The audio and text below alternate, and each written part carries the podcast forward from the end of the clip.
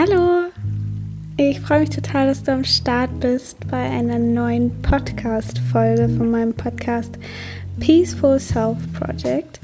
Ähm, ich bin Miriam und ich möchte heute was über The Work erzählen. Ähm, The Work ist eine Technik oder ein, ja, eine Art des Hinterfragens von ähm, limitierenden Glaubenssätzen oder negativen Glaubenssätzen oder ja, generell einfach von, ähm, von der Art und Weise, wie wir fühlen, was wir denken und was ich damit für Erfahrungen gemacht habe und ähm, wie, wie man damit auch ähm, mit seinen Ängsten arbeiten kann, äh, werde ich in dieser Folge erzählen. Ähm, es haben nämlich also ein paar gefragt, ob ich vielleicht dazu was sagen könnte. Äh, und ich habe mich davor ein kleines bisschen gedrückt, weil ich auch erst selber zwei Sitzungen mit The Work gemacht habe. Und ähm, ja, und ich kann dazu jetzt persönlich, also zu der Technik an sich, also ich werde ein bisschen erklären, was das genau ist, wie das abläuft. Aber ähm, ich habe damit noch nicht so viel gearbeitet. Ich habe dadurch schon sehr viele Erkenntnisse erreicht, aber ich kann dazu jetzt im Allgemeinen nicht so viel sagen. Also ich kann, also ich werde von meiner eigenen Erfahrung erzählen, wie die beiden Sitzungen jetzt bis jetzt waren, wie der Weg auch noch weitergeht und ähm, ja, ich würde einfach mal sagen, ich fange äh, einfach direkt an. Ja, also The Work, ähm, es heißt The Work, weil äh, die, die, die Frau, die das ähm, begründet hat oder entwickelt oder wie auch immer, ähm, kommt aus Amerika, deswegen, und sie hat es halt The Work genannt, also die Arbeit. Und sie hatte, weiß ich nicht, als sie 40 war oder so, irgendwie mal so einen richtigen Breakdown. Sie war in der Klinik und ähm, irgendwann ist sie dann, ähm, also sie hatte auch, glaube ich, Alkoholsucht und sowas. Äh, und dann ist sie irgendwann morgens aufgewacht und plötzlich war all dieser Ärger, der in ihr war und all diese, diese Wut und diese, ähm, die, diese Depression und all das waren plötzlich weg, weil sie was verstanden hat. Und diese Art des, äh, der Erkenntnis hat sie dann in dieser Methode ähm, ja, zusammengefasst, so dass sozusagen jeder die, die, diese oder zu dieser Erkenntnis kommen kann. Oder ja, jeder hat ja seine eigene Wahrheit, seine eigene Erkenntnis, aber es geht halt darum, sich nicht mehr so zu bescheißen und sich irgendwelche Sachen zu erzählen, die überhaupt nicht stimmen. Also ich bin nicht gut genug oder ich äh, kann das nicht oder was auch immer einem gerade im Weg steht oder irgendwie, er sollte mir zuhören, sie sollte dies tun, er sollte das tun und so weiter. Also all diese, diese Beschuldigungen, die wir immer auf äh, alle möglichen Menschen ähm, projizieren, nur damit wir uns dann ja nicht als, ähm, ja, als verantwortlich sehen müssen. Aber ähm, Byron Katie ist die Gründerin oder Gründerin, Erfinderin, wie auch immer, davon. Und ähm, ja, wie schon gesagt, es ist eine Methode, um Glaubenssätze zu hinterfragen. Allerdings ist es nicht auf so einer ganz rationalen Ebene, sondern ähm, man geht in the work sozusagen auch in eine Art Meditation. Also mh, mm, ich, ich weiß nicht genau, wie verschiedene The Work Coaches es durchführen, aber so wie ich das gemacht habe, ist auf jeden Fall, dass man noch wach ist und da ist und jetzt nicht vorher irgendwie groß atmet und dann irgendwie erst in eine Meditation geht, sondern man einfach während die Fragen gestellt werden, ah, das sollte ich vielleicht gleich nochmal erläutern, ähm, dass man sich, während man seine Glaubenssätze hinterfragt, einfach in einen sehr, sehr tiefen ähm, ja, also die Frage wirklich sinken lässt und gar nicht aus dem Verstand heraus beantwortet, sondern einfach äh, ja diese innere Stimme zu Wort kommen lässt. Also das kennt man manchmal, wenn man irgendwie ähm, irgendeine Entscheidung treffen muss oder so und irgendwie sagt, irgendwie kommt so ein tiefes Gefühl aus einem raus, was du sagst, nein, nein, nein. Aber irgendwie sagt man dann doch ja, weil der Verstand sagt, ach, und das wäre doch gut und bla bla bla. Und dann stellt sich es meistens als eine ziemlich bescheuerte Entscheidung raus. Äh, aber es geht eben darum, wieder den Kontakt zu der, ähm, zu der Intuition oder zu dem tieferen, zu dem, ja, zu unserem Bauchgefühl zu bekommen.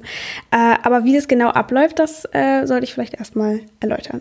Also, es gibt ein Arbeitsblatt ähm, von The Work. Also es hat Byron Katie sozusagen entwickelt.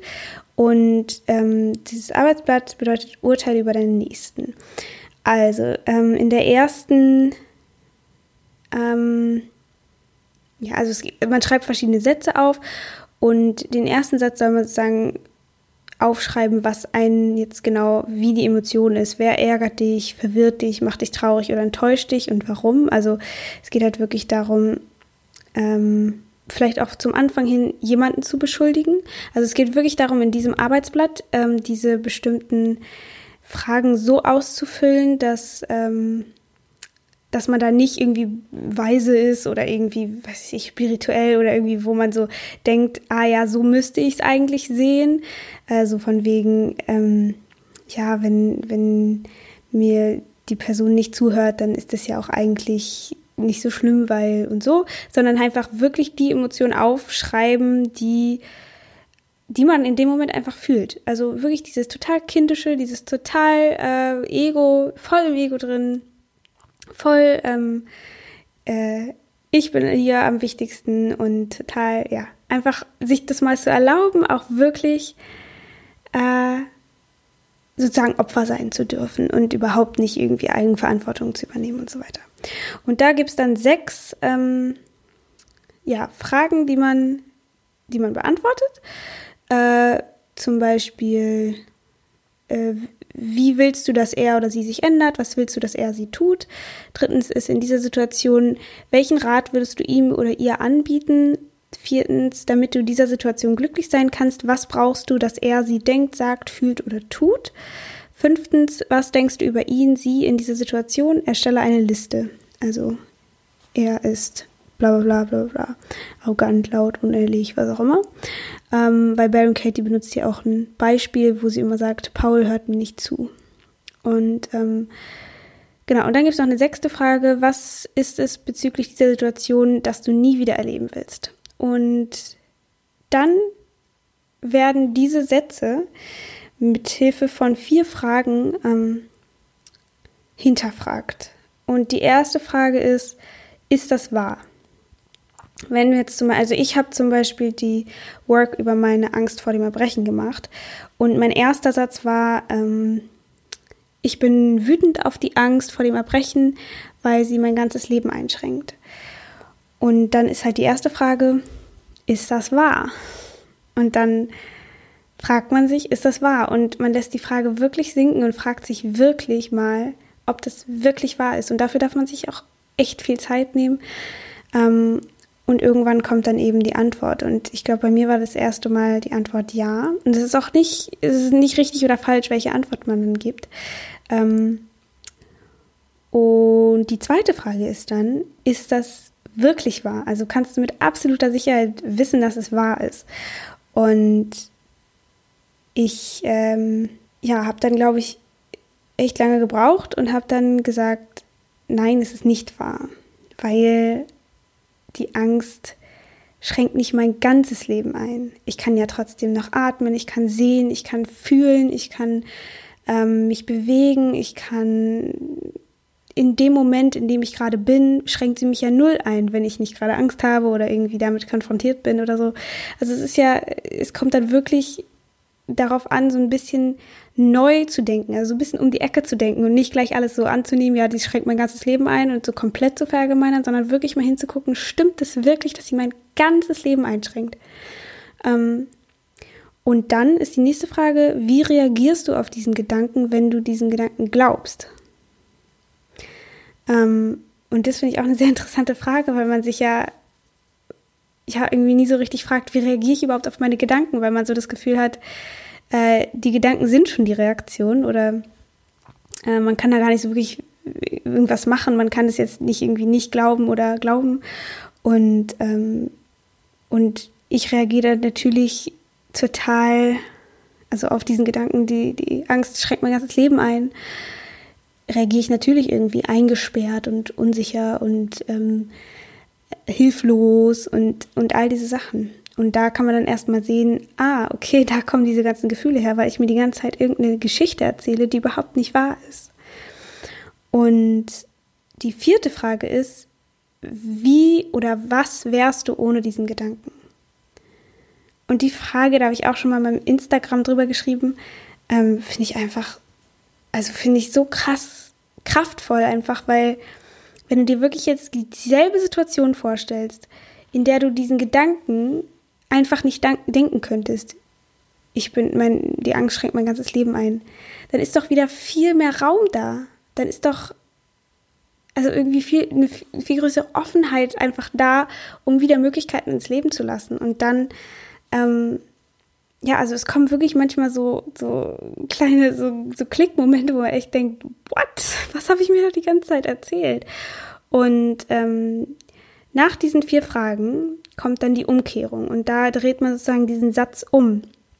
Und man kann ihn entweder zu sich selbst ähm, umkehren, zum Beispiel, ich bin wütend auf mich, dass ich mein ganzes Leben einschränke, oder zu der anderen Person und ähm, ins Gegenteil. Also zum Beispiel, ähm, die Angst schränkt mein ganzes Leben nicht ein. Also, dass man das umdreht und dann für jede Umkehrung sozusagen immer die Beispiele findet, die, ähm, die dafür stimmen. Also die Angst schränkt mein Leben nicht ein, wären dann zum Beispiel, dass ich atmen kann, sehen kann, ähm, äh, fühlen kann, so ganz, ganz basic Sachen und dann in dem Moment halt auch, ja, dass ich mich frei bewegen kann, dass ich ja im Grunde genommen einfach ein physisch, also der, mein Körper ist ja physisch zu allem in der Lage, wofür, wozu er in der Lage sein sollte in meinem Fall und ähm, das ist, äh, ja, das ist einfach, finde ich total spannend, das dann zu sehen ähm, wie viel doch eigentlich möglich ist. Und es bedeutet auch gar nicht, dass man dann sofort, dass dann nur weil man diese Erleuchtung hat, sein ganzes Leben plötzlich umgekrempelt ist. Es kann natürlich auch sein, dass es nur wirklich diese Erkenntnis braucht. Ah, okay, so, ich erzähle mir die ganze Zeit eine Geschichte, ich muss mir die nicht mehr glauben und dann ist alles gut. Aber zum Beispiel bei mir war das jetzt nicht so, dass ich nach dieser Erkenntnis sofort äh, irgendwie frei von dieser Angst war und plötzlich nur gemerkt habe, so, ah, okay, äh, jetzt bin ich ja, jetzt muss ich es ja überhaupt nicht mehr glauben. Und ähm, ja, da kann ich auch schon gleich zu meinen eigenen Erfahrungen kommen. Also ich habe, wie gesagt, ja die, die, die, The Work über meine Angst vor dem Erbrechen gemacht und ich habe zum Beispiel durch The Work rausgefunden, dass die Angst mich eigentlich ähm, dass die Angst eigentlich dazu da ist, mich zu befreien, also und auch mir den Weg zur Heilung zu zeigen, weil ich hatte den Einsatz, ähm, die Angst verletzt mich oder so. Die Angst sollte verstehen, dass sie mich verletzt und mich einschränkt, so war der Satz, glaube ich. Und die Umkehrung davon ist, ähm, die Angst heilt mich. Und ich war erst so, hä? die Angst heilt mich. Ja klar, die Angst heilt mich, die Angst macht, macht, heilt mich nicht. Aber dann habe ich versucht dafür, ähm, oder wir haben versucht dann dafür äh, Beispiele zu finden, wie das wahr ist. Und das hat, glaube ich, sie mir auch gesagt, weil ich selber darauf nicht gekommen bin, dass durch die Angst, wenn ich diese Angst sozusagen überwinde oder beziehungsweise durch diese Angst durchgehe, mit dieser Angst mich auseinandersetze, mit mir auseinandersetze, ich ja letztendlich zur Heilung finden kann und überhaupt nicht anders. Ich kann jetzt einfach, also, dass die Angst im Grunde genommen dafür da ist, um mir die Befreiung zu geben, beziehungsweise die, äh, ja, die Heilung. Und das klingt vielleicht jetzt so ein bisschen abstrakt, wenn man sich damit noch nie so auseinandergesetzt hat. Und ich, ich fand es auch sehr schwer, das irgendwie so anzunehmen. Äh, aber da hilft es vielleicht nochmal, ähm, auf das innere Kind zu schauen, weil vielleicht hätte diese ganze, hätten all die Sachen, die so in der Kindheit, in einem, äh, in einem Leben passieren, eben, ähm, ja, dass die einfach dazu beigetragen haben, dass diese, diese Angst kommt oder dass ich diese Angst bekommen habe, damit sie mir zeigen kann, ey, da ist noch was in dir, das will geheilt werden, das will gesehen werden, das will gehört werden, das will gelebt werden. Und ähm, das ist mir auch durch The Work klar geworden, dass, äh, dass ich eigentlich ziemlich viele Anteile in meinen, ja, in meinem inneren Kind, also das innere Kind ist sozusagen die, sind so die Anteile, die aus der Kindheit so sehr stark geprägt sind. Also all diese Erlebnisse, die wir aus der Kindheit haben, von unseren Ahnen mitgenommen haben, also von unseren Großeltern, Eltern, Urgroßeltern, Kriegsgeneration etc., ähm, dass wir die, dass, dass das alles nicht an uns spurlos vorbeigeht, auch wird es vererbt, aber auch durch die Art und Weise, wie wir miteinander umgehen, wie wir erzogen wurden, wie unsere Eltern, was die erlebt haben, wie die erzogen wurden. Also es wird ja alles auf uns übertragen. Es ist ja nicht so, dass ein Kind geboren ist und so auf Null gesettet ist, so wie so ein äh, unbeschriebenes Blatt Papier und dann alles, was da drauf kommt, ist dann irgendwie neu. Und das ist natürlich auch so, weil ein Kind wird ja auch im Leben, im, vor allem im frühen Kindesalter, einfach sehr stark geprägt durch die Dinge, die passieren. Aber es ist auch schon vorgeprägt, sage ich jetzt mal, auch durch die Schwangerschaft und durch all das, was vor diesem Leben passiert ist. Und ähm, ja, und, und all die Dinge, die in meiner Kindheit passiert sind, aber da muss ich noch dazu sagen, weil ich war immer sehr skeptisch, was das Ganze angeht, weil ich war so, oh, ich hatte doch eine gute Kindheit und ich hatte auch eine gute Kindheit. Ich hatte immer ein äh, tolles Elternhaus. Ich habe ähm, nie irgendwie groß ich weiß nicht, irgendwie so Familienstreits oder irgend sowas erlebt. Ähm, Gab es auch irgendwie nicht so wirklich. Und ich habe halt immer gedacht, so, weil alle immer sagen, ja, das kommt alles aus der Kindheit und so. Ähm, bin ich auch immer heute noch nicht der Meinung, dass es alles aus der Kindheit kommt, aber ähm, dass es auf jeden Fall eine Rolle damit reinspielt. Und ich habe immer ganz lange gedacht, oh, ich hatte doch eine super Kindheit und so. Und dann haben wir uns mit The Work ein bisschen damit beschäftigt und halt mal geguckt, wo überall in der Kindheit bei mir Dinge passiert sind, die vielleicht dazu beitragen, dass man ein gewisses Trauma bekommt, weil ich habe auch immer gedacht, so ein Trauma ist irgendwie keine Ahnung, wenn man so misshandelt wurde oder ich weiß nicht, irgendwie total fertig gemacht wurde von seinen Eltern oder irgendwie gemobbt wurde oder so. Und das sind alles so Sachen, die sind mir nie passiert.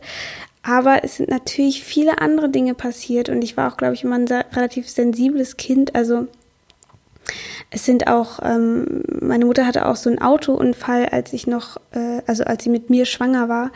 Und es war kein, es war jetzt nichts super Schlimmes oder es ist niemandem was passiert, aber es ist, äh, diese Emotionen, die sie dann gefühlt hat, können natürlich auch oder sind auch auf mich so übertragen worden, weil wir eins waren. Und, ähm, und auch in der, ähm, in der Schule passieren viele Sachen. Also was man da als Kind erlebt, kann man ja überhaupt noch nicht so richtig reflektieren. Oder ähm, ich war auch einmal, ähm, hat sich mein Bruder auch im Auto übergeben, äh, als wir ja in Urlaub gefahren sind und es war für mich extrem schlimm.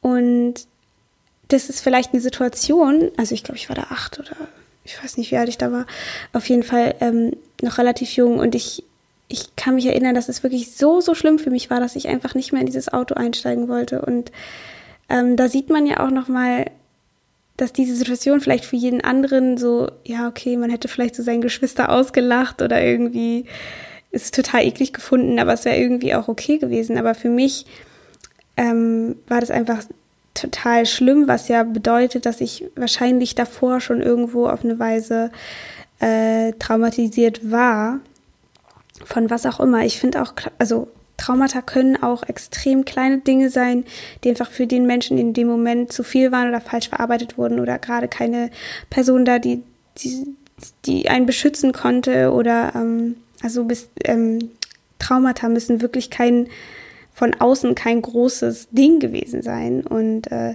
da, ja, und da ist mir halt aufgefallen, dass doch ziemlich vieles in meiner Vergangenheit oder auch in meiner Familie passiert ist. Da habe ich dann auch immer ein sehr langes Gespräch äh, mit meiner Mutter geführt.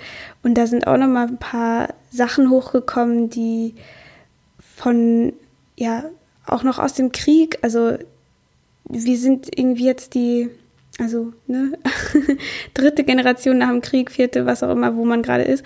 Ähm, aber das steckt ja noch so in unseren Adern drin, ähm, was die Menschen damals erlebt haben. Und das wirkt sich dann ja auch auf die Nachfahren aus, in der Art, wie man halt behandelt wird. Ne? Und auch, wie gesagt, durch die Gene und so weiter. Ich weiß nicht genau, wie das mit der Erb mit dem Vererben und so weiter funktioniert.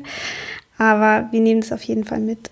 Ja, also ich, ne, nochmal kleines Disclaimer, nur so zur Sicherheit. Äh, das sind alles Sachen, die ich gelesen habe, gehört habe, ähm, mich damit auseinandergesetzt habe, aus The Work gelernt habe und ich will mich hier nicht verantwortlich für irgendwie solches Wissen machen. Ähm, deswegen kann da auch jeder seine eigenen Recherchen betreiben. Äh, aber für mich ist das im Moment das, was für mich irgendwie am sinnvollsten erscheint. Und ja, genau. Und dann habe ich mich auch immer gefragt, die Gefühle, die ich jetzt fühle oder diese Angst, die ich jetzt fühle oder so, ist eigentlich ziemlich unberechtigt für eine 20-Jährige, die irgendwie ja eigentlich alles hat, was man zum Leben braucht und irgendwie äh, keinen Grund hätte, unglücklich zu sein, aber trotzdem diese krassen Angstgefühle hat, diese krassen, ähm, ja, dieses Sicherheitsbedürfnis und dieses nicht mehr rausgehen können, dieses so die Welt als so, ein, so einen gefährlichen Ort zu sehen. Und ähm, ich habe mich halt immer gefragt, so, hä, wieso, wieso fühle ich diese Sachen jetzt? Und ähm,